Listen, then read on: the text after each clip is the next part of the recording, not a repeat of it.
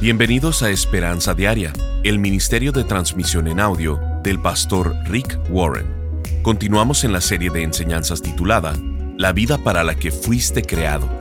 El pastor Rick nos ayudará a descubrir en la Biblia lo que Dios ya tenía preparado para tu vida desde que te inventó. ¿Por qué gastamos tiempo intentando mantenernos al tanto de la vida de los demás en lugar de enfocarnos en la vida que Dios destinó para nosotros? Ponemos nuestra mirada en otras personas en vez de el Señor.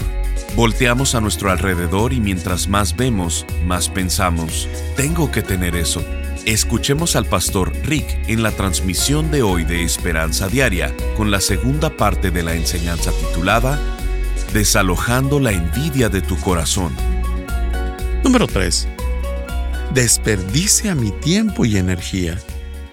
Porque gastamos tiempo intentando mantenernos al tanto de la vida de los demás en lugar de enfocarnos en la vida que Dios destinó para nosotros.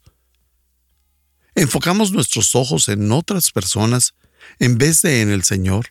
Volteamos a nuestro alrededor y mientras más vemos, más pensamos, tengo que tenerlo. Acaban de renovar la fachada de su casa, nosotros tenemos que hacer lo mismo. Tienen un carro nuevo, yo también debo comprarme uno nuevo. Se compraron unos lentes de sol, debería comprarlos yo también. Crea un espíritu competitivo y nuestra sociedad está repleta de envidia. Un día estaba cambiando de canal y me quedé viendo un programa por un tiempo. Los vestidos eran descaradamente caros. Y todo esto causa mucha inconformidad entre mujeres que se van a casar. Piensan que deben tener un vestido que no les alcanza y que su boda no será tan feliz porque no les alcanzó para el vestido carísimo que vieron. Están diciéndole que sí al desastre que están haciendo, porque crean envidia en ellas mismas y piensan que todo tiene que ser como lo enseña la televisión, o si no, la boda no será romántica y no cumplirá sus expectativas y lo que debería de ser una fuente principal de felicidad, se tiñe en decepción, porque no les alcanza. Hablando de... Déjame decir otra cosa. Las fiestas de niños en el sur de California están fuera de control. La mamá de Susie, que tiene dos, trae una banda de música y la lleva a Disneylandia. Eso es malo para la niña esa niña de dos años no necesita una fiesta grande. No solo es malo para los niños porque los estás malcriando, sino que también es malo para los padres. Y luego la mamá de Billy lo ve y dice, nosotros tenemos que hacer algo más grande que eso. Y de pronto, lo que debería ser un momento feliz, un cumpleaños, se convierte en un deporte competitivo. Así desperdiciamos nuestro tiempo y energía. Ya sé que molesté a algunas mujeres por un rato. Ahora, hombres, aquellos que están en los negocios, ¿sabían que la fuente de la adicción al trabajo es la envidia? La razón por la que trabajan tanto es porque piensan, debería tener eso y el otro. Todos esos juguetes diferentes. Compran una casa que no pueden pagar. Y después tienen que trabajar duro para que el dinero les alcance. En Eclesiastes 4, 4 y 8 dice, Luego observé que la mayoría de la gente le interesa alcanzar el éxito porque envidia a sus vecinos. Pero eso tampoco tiene sentido. Es como perseguir el viento. Es el caso de un hombre que está totalmente solo, sin hijos ni hermanos. No obstante, trabaja mucho para acumular toda la riqueza posible. Sin embargo, luego se pregunta, ¿para quién trabajo? ¿Por qué me privo de tantos placeres? Nada tiene sentido. Todo es tan deprimente. Número 4. Me lleva a todo tipo de pecado. Puede que nunca te hayas dado cuenta, pero la Biblia nos dice que la envidia es la raíz de los demás pecados. Lo veo y lo quiero. Quiero lo que tú tienes y no quiero que tú lo tengas, y quiero que sufras por tenerlo. Puede destruir a todos y todo lo que nos rodea.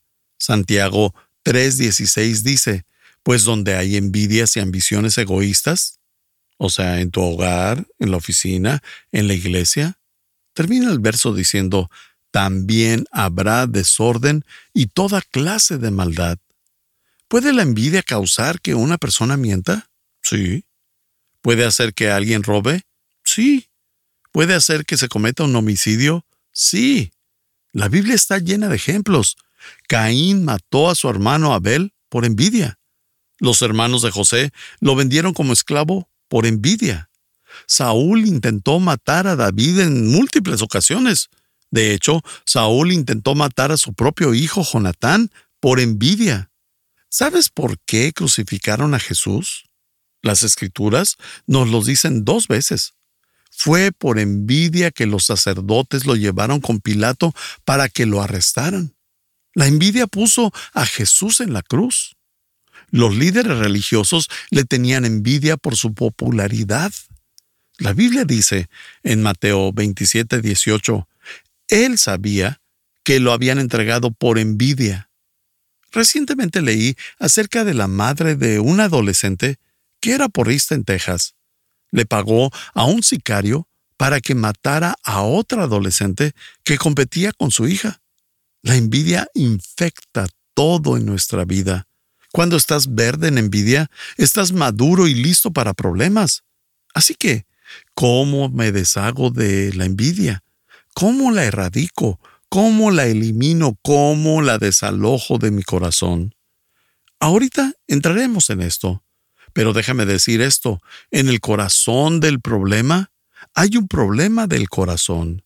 La envidia es un problema del corazón. De hecho, es un problema de alabanza. Estás alabando las cosas equivocadas. Cada vez que envidias, estás desviando tu alabanza, porque la envidia es una forma de alabar. Nos dice, lo deseo, lo quiero, quiero vivir por eso, y a eso se le llama alabar. Cada vez que quieres vivir por algo y dices, debo tenerlo, lo estás alabando. Y como ya lo había dicho, cuando ese algo no es Dios, se convierte en un ídolo. Un barco puede ser un ídolo de alabanza. Una carrera, un novio, una novia, todo puede ser un ídolo que alabas. Tenemos que preguntarnos si voy a eliminar la envidia. ¿A qué estoy alabando? ¿Estoy alabando a Dios por su gracia en mi vida? ¿O estoy alabando lo que quiero de otras personas? Necesitamos regresar al corazón de la alabanza, porque la envidia revela lo que realmente estamos alabando. En Mateo 20, 1 al 16, Jesús nos cuenta una historia que nos da las claves, las soluciones para vencer la envidia, y dice, el reino del cielo es como un propietario que salió temprano por la mañana con el fin de contratar trabajadores para su viñedo. Acordó pagar el salario normal de un día de trabajo y los envió a trabajar. A las nueve de la mañana, cuando pasaba por la plaza, vio a algunas personas que estaban allí sin hacer nada. Entonces les contrató y les dijo que al final del día les pagaría lo que fuera justo. Así que fueron a trabajar al viñedo.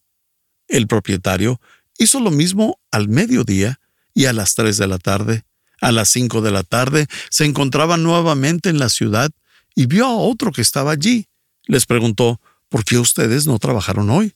Ellos contestaron, porque nadie nos contrató. El propietario les dijo, entonces vayan y únanse a los otros en mi viñedo.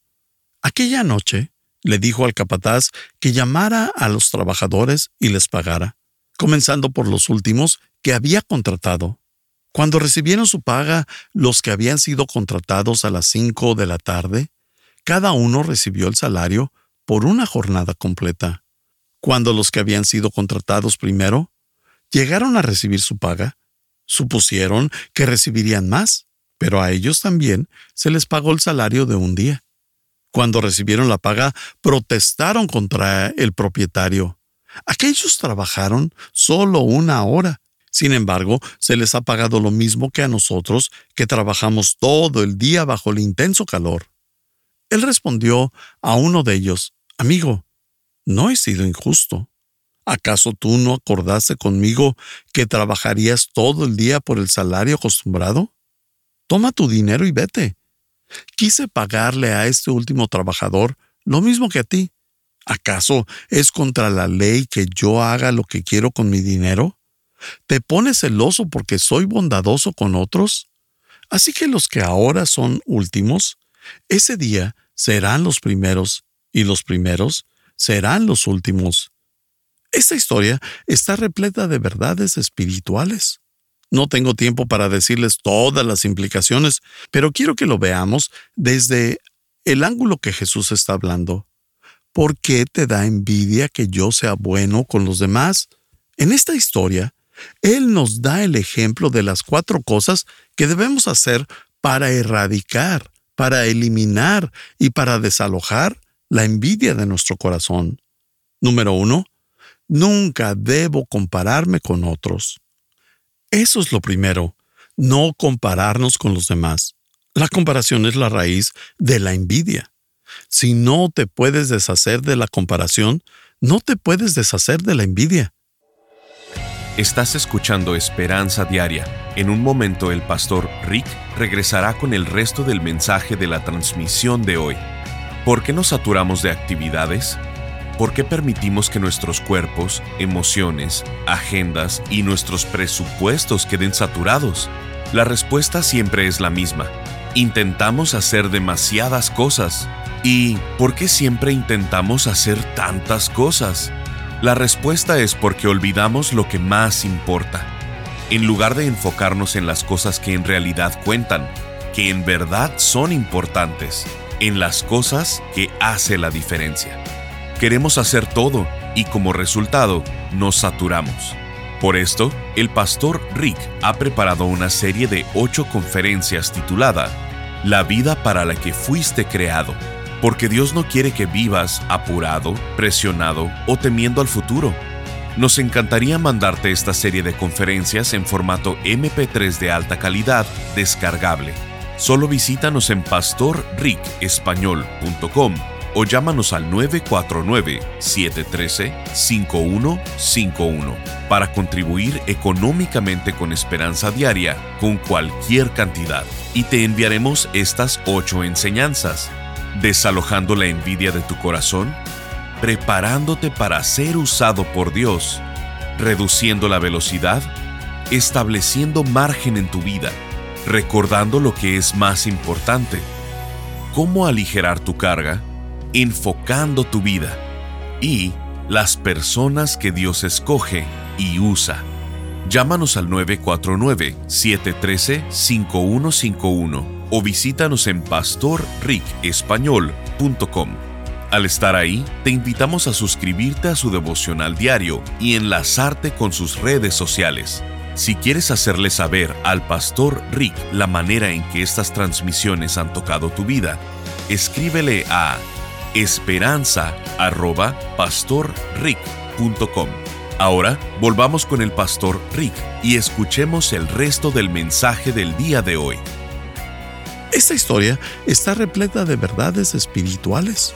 No tengo tiempo para decirles todas las implicaciones, pero quiero que lo veamos desde el ángulo que Jesús está hablando. ¿Por qué te da envidia que yo sea bueno con los demás? En esta historia, Él nos da el ejemplo de las cuatro cosas que debemos hacer para erradicar, para eliminar y para desalojar la envidia de nuestro corazón. Número uno, Nunca debo compararme con otros. Eso es lo primero, no compararnos con los demás. La comparación es la raíz de la envidia. Si no te puedes deshacer de la comparación, no te puedes deshacer de la envidia. Cada vez que nos comparamos con alguien más, nos estamos predisponiendo a la envidia. En Mateo 9, 20 y 10 dice, cuando recibieron su paga, los que habían sido contratados a las cinco de la tarde, cada uno recibió el salario por una jornada completa. Cuando los que habían sido contratados primero llegaron a recibir su paga, supusieron que recibirían más. El problema con estos hombres es que se estaban comparando. Vieron que los otros estaban recibiendo la misma cantidad, pero por menos tiempo de trabajo. No debieron de estarse fijando en los demás, porque esa fue la raíz de su envidia. El problema es que la comparación es nuestro deporte favorito. Lo hacemos todo el tiempo, de todas las formas posibles.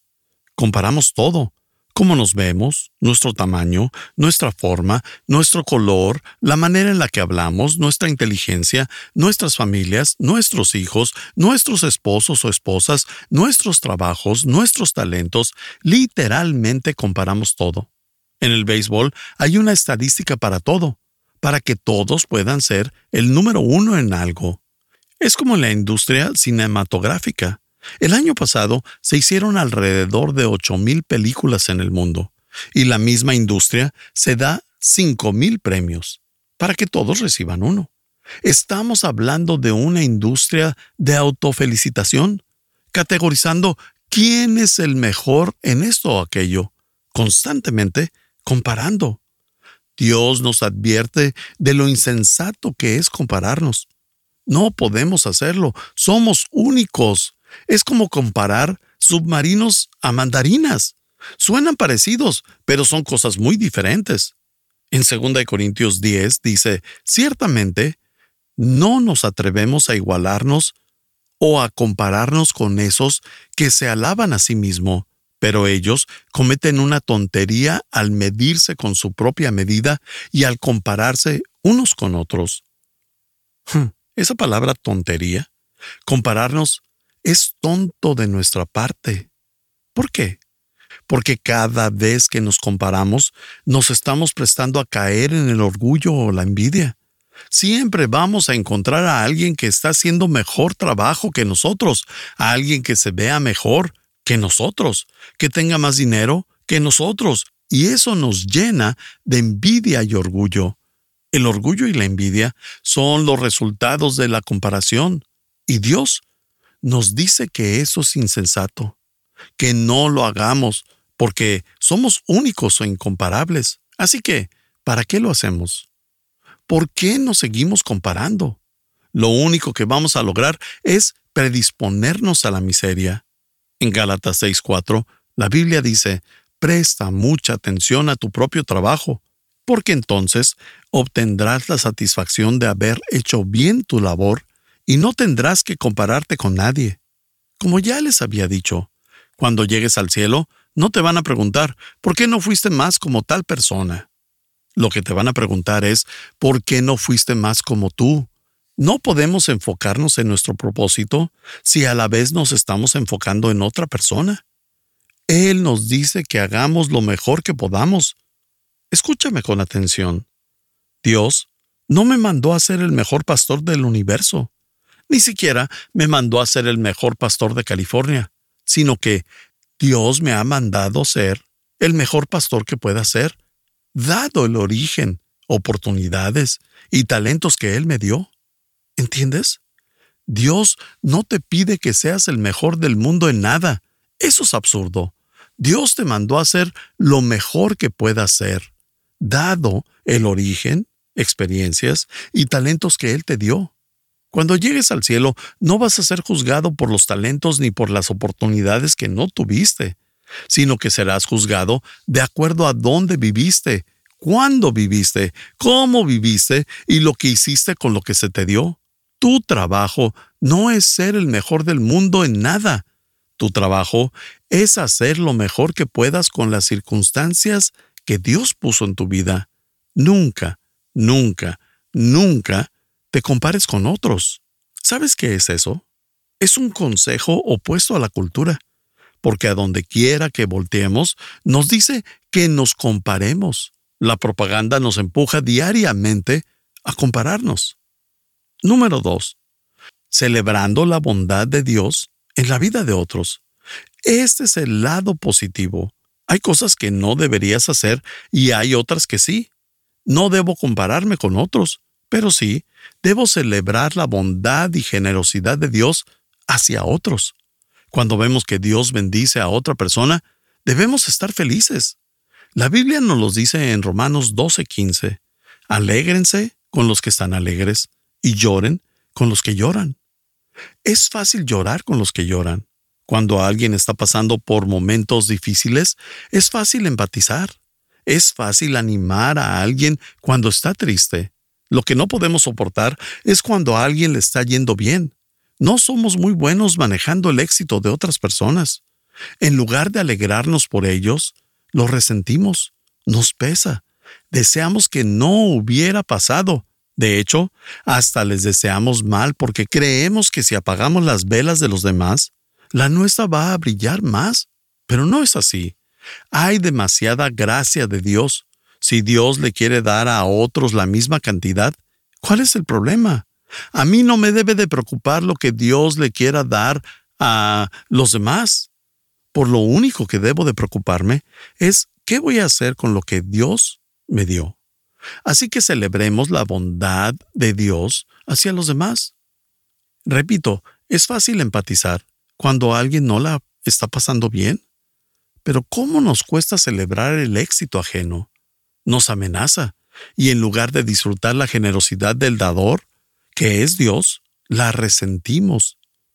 En los versículos 10 y 11 de Mateo 20 dice, Cuando los que habían sido contratados primero llegaron a recibir su paga, supusieron que recibirían más, pero a aquellos también se les pagó el salario de un día. Cuando recibieron la paga, protestaron contra el propietario. ¿A ti te pasa? ¿Te quejas todo el tiempo? Y el propietario, ¿sabes qué? Esto dijo, ¿acaso te pones celoso porque soy bondadoso con otros? Déjame explicarte la envidia. La envidia pasa muy cerca a nosotros. Por ejemplo, en nuestras relaciones con compañeros. Por lo general no envidiamos a gente que no sea nuestra colega. Puede que tengamos un tipo de ídolo de alabanza diciendo, ojalá fuera una superestrella. Pero eso no es tan insoportable como cuando es alguien cercano. Esas son las personas con las que más se nos dificulta ver su éxito. Cuando son familia o son amigos, los atletas envidian a otros atletas envidian a los atletas en su profesión. Los patinadores no envidian a los jugadores de fútbol. Los que surfean no envidian a los que juegan tenis. Los que patinan envidian a otros patinadores. Las madres envidian a otras madres. Los vendedores envidian a otros vendedores. Los autores a otros autores. Los músicos a otros músicos. Los doctores a otros doctores. Los predicadores a otros predicadores. Es malicioso viene y arruina las relaciones en nuestra vida, devalúa a otros, destruye relaciones y nos hace miserables. Está oculta, pero es destructiva. Pero aparte de eso, hace que nos perdamos de mucha felicidad. ¿Quieres estar casado, pero no lo estás? ¿O estuviste casado y todo se destruyó y ahora odias las bodas? Y cuando recibes una invitación, empiezas a resistir. ¿Ella se va a casar? se ve así y se va a casar. ¿En serio? El novio ha de estar ciego. No te gustan las bodas porque piensas que si su vela está prendida, entonces la tuya ya no. Pero estás equivocada. Estás escuchando Esperanza Diaria. El pastor Rick regresará en un momento para cerrar la transmisión del día de hoy. El día de hoy quiero compartir con ustedes un testimonio que dice así. Hola, buen día Pastor Rick. Soy Diego de Argentina y todas las mañanas antes de ir a mi trabajo escucho sus devocionales diarios y son de mucha ayuda para mi vida. Cada palabra de cada devocional es justo. Es como si el mismo Dios Padre me estuviera hablando a través de usted, como si me estuviera guiando hacia mi propósito. Desde ya, Muchas gracias y desde Argentina un abrazo grande y muchas bendiciones. Gracias desde lo más profundo de mi corazón. Bendiciones. Firma Horacio de Argentina. Gracias por acompañarnos. Si quieres mantenerte en contacto con el pastor Rick, visita pastorricespañol.com y síguelo a través de sus redes sociales. Y si quieres hacerle saber la manera en que estas transmisiones han tocado tu vida, escríbele a esperanza.pastorrick.com. Sintonízanos en nuestra siguiente transmisión para seguir buscando nuestra esperanza diaria en la palabra de Dios. Este programa está patrocinado por el Ministerio de Esperanza Diaria y por tu generoso apoyo financiero.